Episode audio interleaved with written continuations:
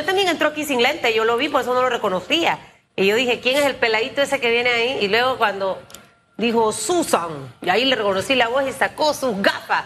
¿Cómo está, ministro? Contento de estar aquí con ustedes, Susan, Hugo. Contento.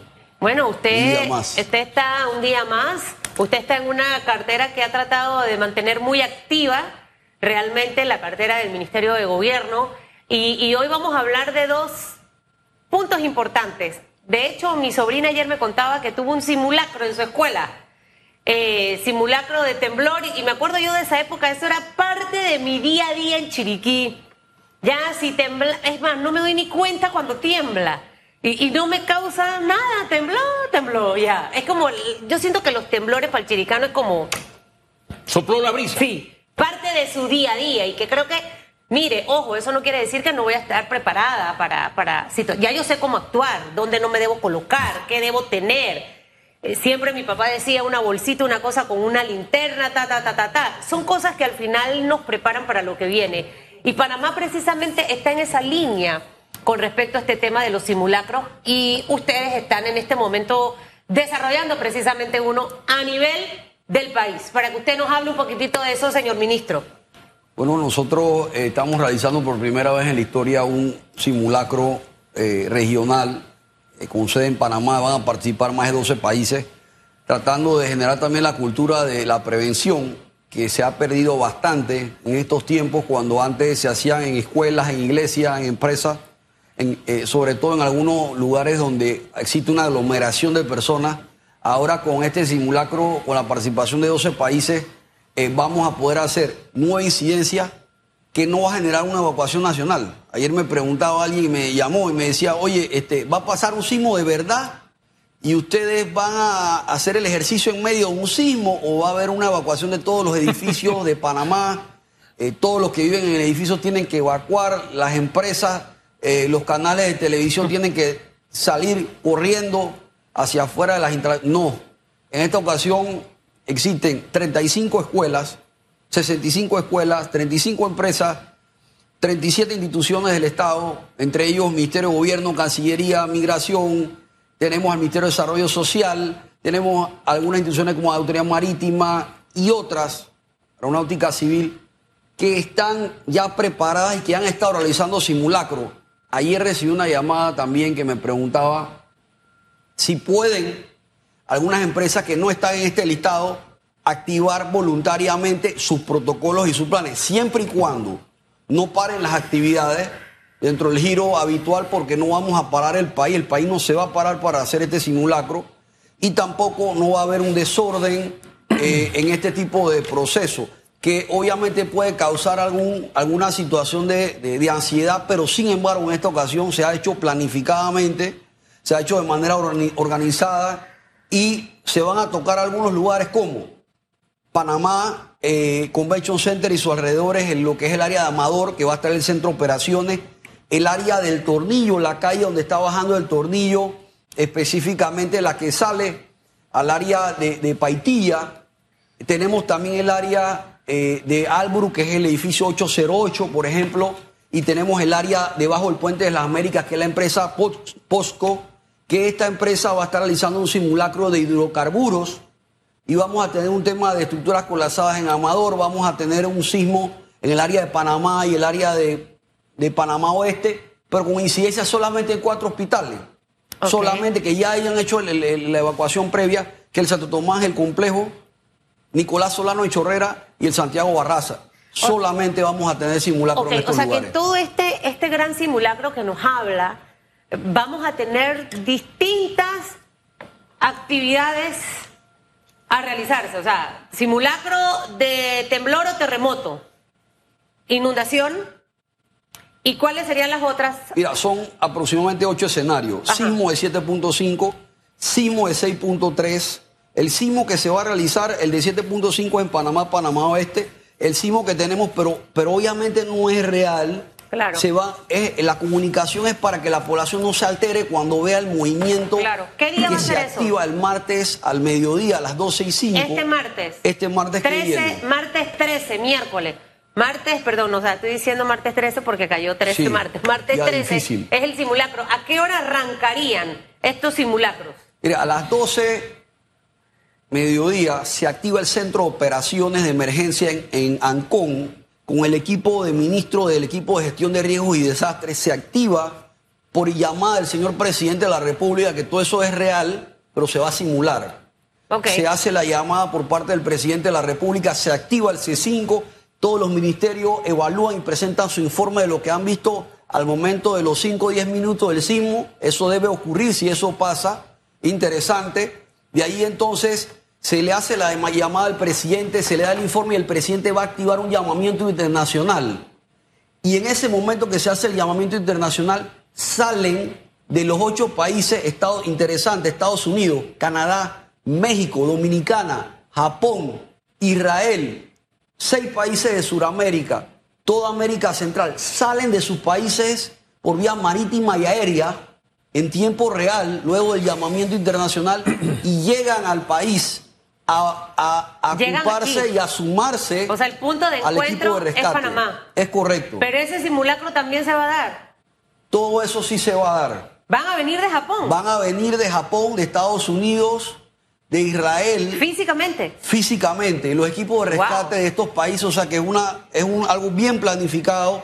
Eh, el equipo del tránsito está preparado para no afectar el tránsito en las rutas que se van a estar desplegando estos escenarios, que son, preguntaste, incendio, estructura colapsada, fuga de gas, eh, temas biológicos, que es tema de la gripe aviar, por ejemplo, que es el caso el práctico COVID. que estamos, o el COVID.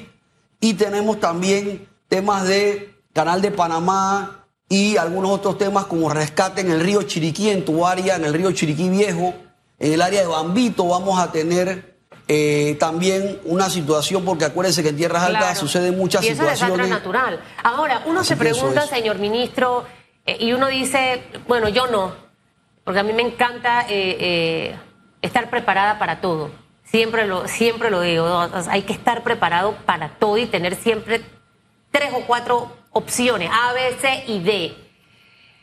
El mundo entero está experimentando muchas cosas que a veces no entendemos y que pasan y que el único que sabe cuándo van a ocurrir, en qué momento van a ocurrir, es solamente Dios.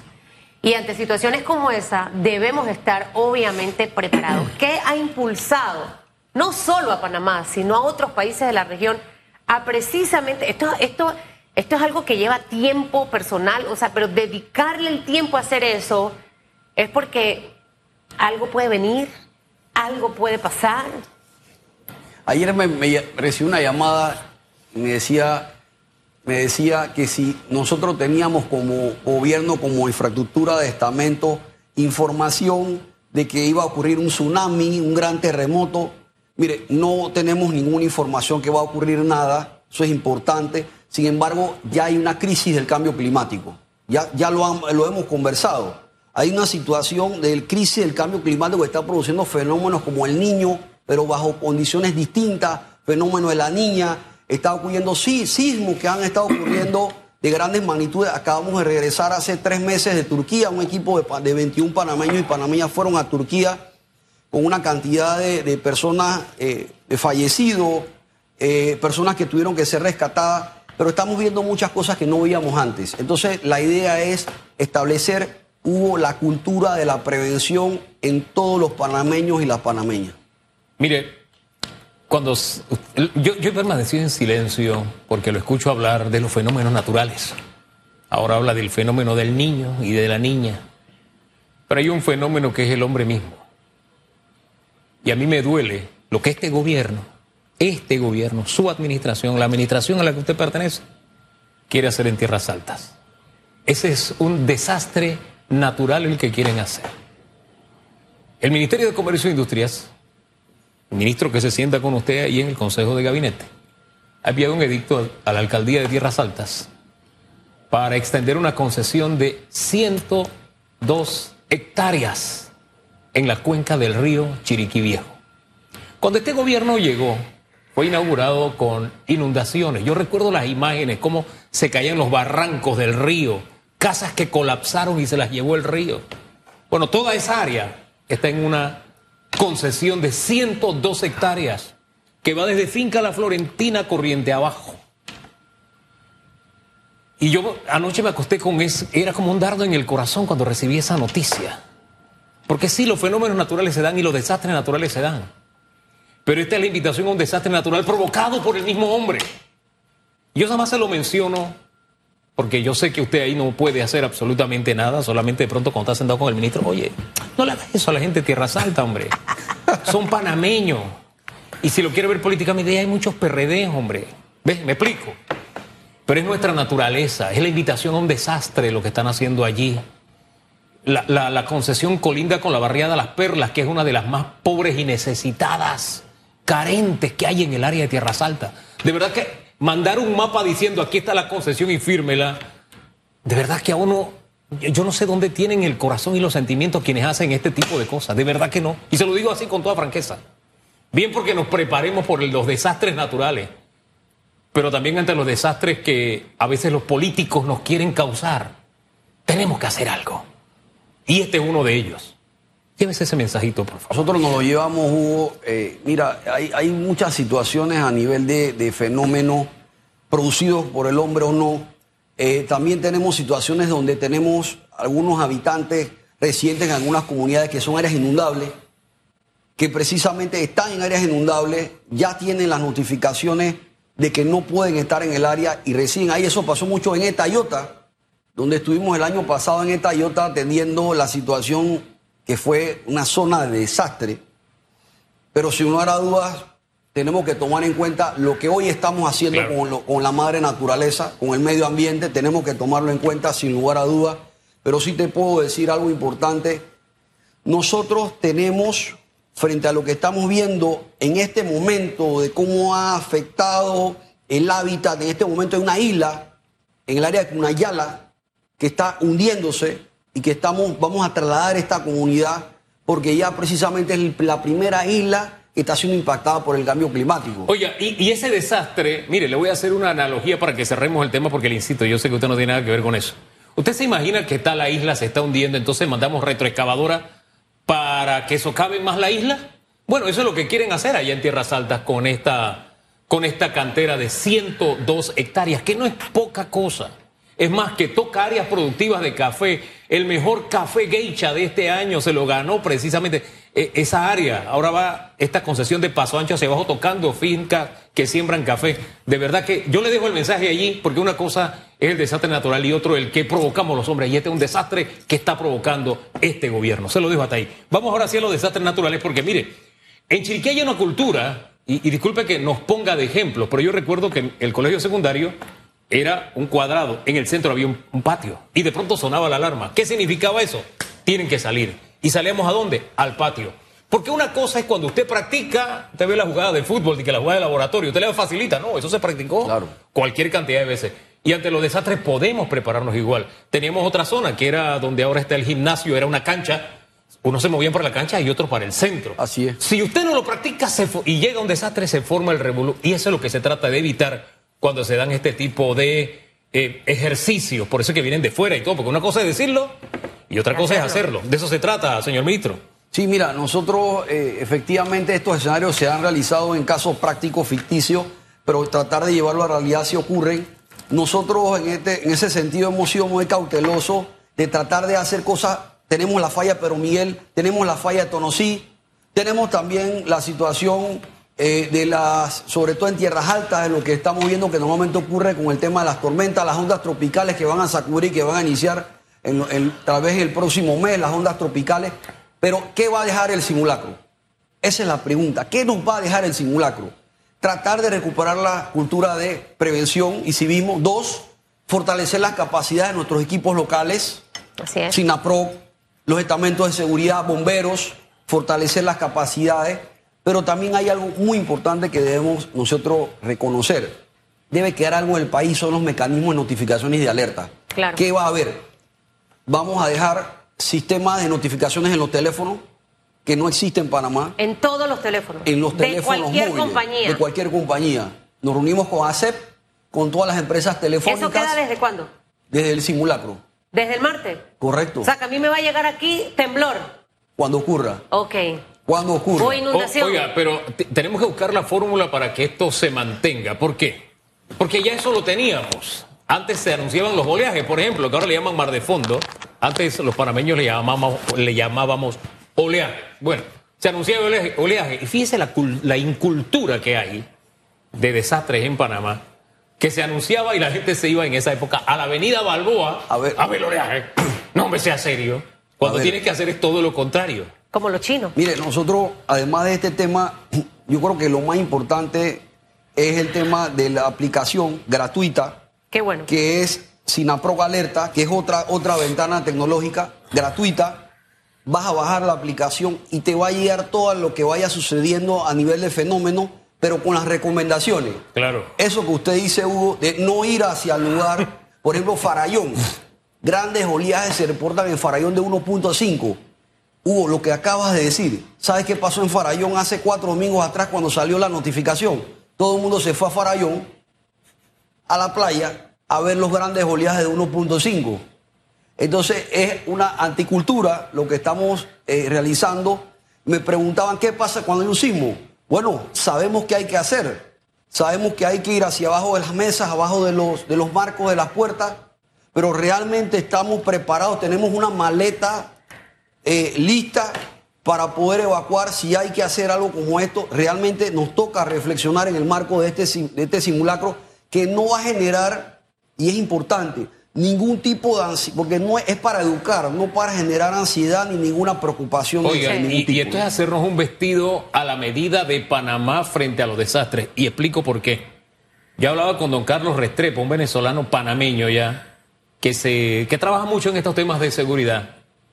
Y un día hicimos un reportaje y un especialista en seguridad decía, sí, va, salga a la calle si hay un evento sísmico. Y él decía, en Panamá no es así, porque tenemos nuestras torres hechas con eh, vidrio y tú te estás exponiendo si lo haces. Y me explicaba que había otras, otro tipo de alternativas para ciudades como Panamá. Ejercicios como estos buscan eso, supongo, buscar eh, tener clara la estrategia para una ciudad con la característica de las nuestras, con calles estrechas, calles sin salidas, qué hacer en esos casos. Algo de eso tiene que haber, Sí, ministro. porque básicamente, como la connotación de algunos países que van a venir, algunos se asemejan así a Panamá por sus estructuras, por sus edificios, por sus materiales, infraestructura.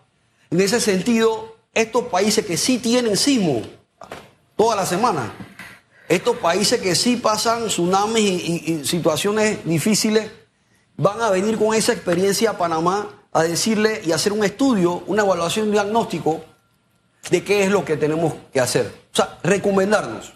Es realmente hacer un acompañamiento de lo que puede ocurrir, cómo ellos han reaccionado en el pasado y sin lugar a dudas, pues, hacer un despliegue correcto. Aquí Sí. no puede haber un tema de reacción de histeria, de todo, que todo el mundo sale corriendo sin saber qué hacer, para dónde ir. Ahora existen muchas empresas, ayer recibimos varias llamadas las personas están entendiendo lo importante de este simulacro, de este ejercicio, qué impacta, Sí. qué no, que no va a detenerse la economía, pero sobre todo qué estamos entendiendo de que tenemos que reactivar los planes de seguridad y de evacuación y en tener las una empresas. política permanente en el tema. Porque si la gente llama para decir, oye, es que viene un terremoto, es que viene. Quiere decir que este no tiene idea, Sí. por ejemplo, que eso no se puede Y- pronosticar. Y hubo un momento en Panamá en que esto lo teníamos muy constante. Sí. O sea, hablo de mi época quizás de colegio, de los 90. De- Nosotros teníamos simulacros prácticamente todos los días. Y hay otra parte importante que no sé, señor ministro, sé que estamos pasaditos el tiempo y nos faltó el tema de los bomberos, que, que es lo que, que queda constante de educación en las escuelas y las propias instituciones a la población panameña, porque usted sabe que esto es estar refrescándolo siempre, porque eh, a unos, lo que bien se aprende no, Nunca se olvida. eh, porque yo, toda- yo todavía tengo claro todo el, el panorama. De hecho, en mi casa se tenía un vaso de vidrio con agua en el mueble del televisor. Y si esa agua se movía era que estaba temblando. Eh, cosas, por ejemplo, como, como, como esa, como nosotros somos seis, mi papá tenía una soga. Y decía, todos se agarran de la soga. Si la tierra se parte. Mire. Y nos ponían filitas, no estoy hablando en serio. Y yo le voy a decir algo más serio todavía. Nosotros teníamos un eh, sismógrafo viviente. Sé que la ciencia no ha encontrado una relación entre las temperaturas, o sea, La- el clima calor. y los movimientos sí, sí. sísmicos. Sí, sí, sí. Pero mi mamá decía, está haciendo calor, hoy tiembla. Tiembla. Hoy está haciendo calor de temblor y temblaba. Era una cosa que no fallaba. Fíjese usted la experiencia del Ojo, conocimiento popular. ¿no? Cada uno en- tiene lo suyo. Y ¿no? estamos en tiempos distintos, pero Claro. quizás tenemos que adoptar otras cosas para que las familias también en casa sepan qué hacer. Con respecto, no hemos quedado con, con- con los temblores y demás, pero con la fuga de gas, ¿qué hacemos? No, pre- no tenga velas en su casa. Ahora hay unas, unas velas que son de mentira y usted las pone y pareciera que estuvieran encendidas. Y si quiere olor, entonces usted se compra un, un evaporizador con fragancia. O sea, cosas elementales como no, ¿cuál distinguir el olor del gas al olor de la basura? Que suelen combinarse. Y apareció la niña esa que usted Sí, ve eso allá, significa que no podemos seguir Y hablando. nos quiere ahorcar, mire cómo hace aquí hay bullying. Ya no está en el Ministerio Te de Trabajo, disculpa. pero, Sí. pero, pero yo le voy a dar la denuncia para que usted se la lleve a su colega. Tiene dos tareas en el, en Mm. el próximo consejo. Le dice la ministra de Trabajo este tipo de reacciones. de Esta acciones. situación que nos han Y al del. MISI, el tema de la extracción de ca- la cantera en que nos quieren convertir el río Chiriquí. Que le vaya Chiriquí. bien el Exacto. domingo Gracias. votando. No puede hablar de eso, nada más le decía suerte.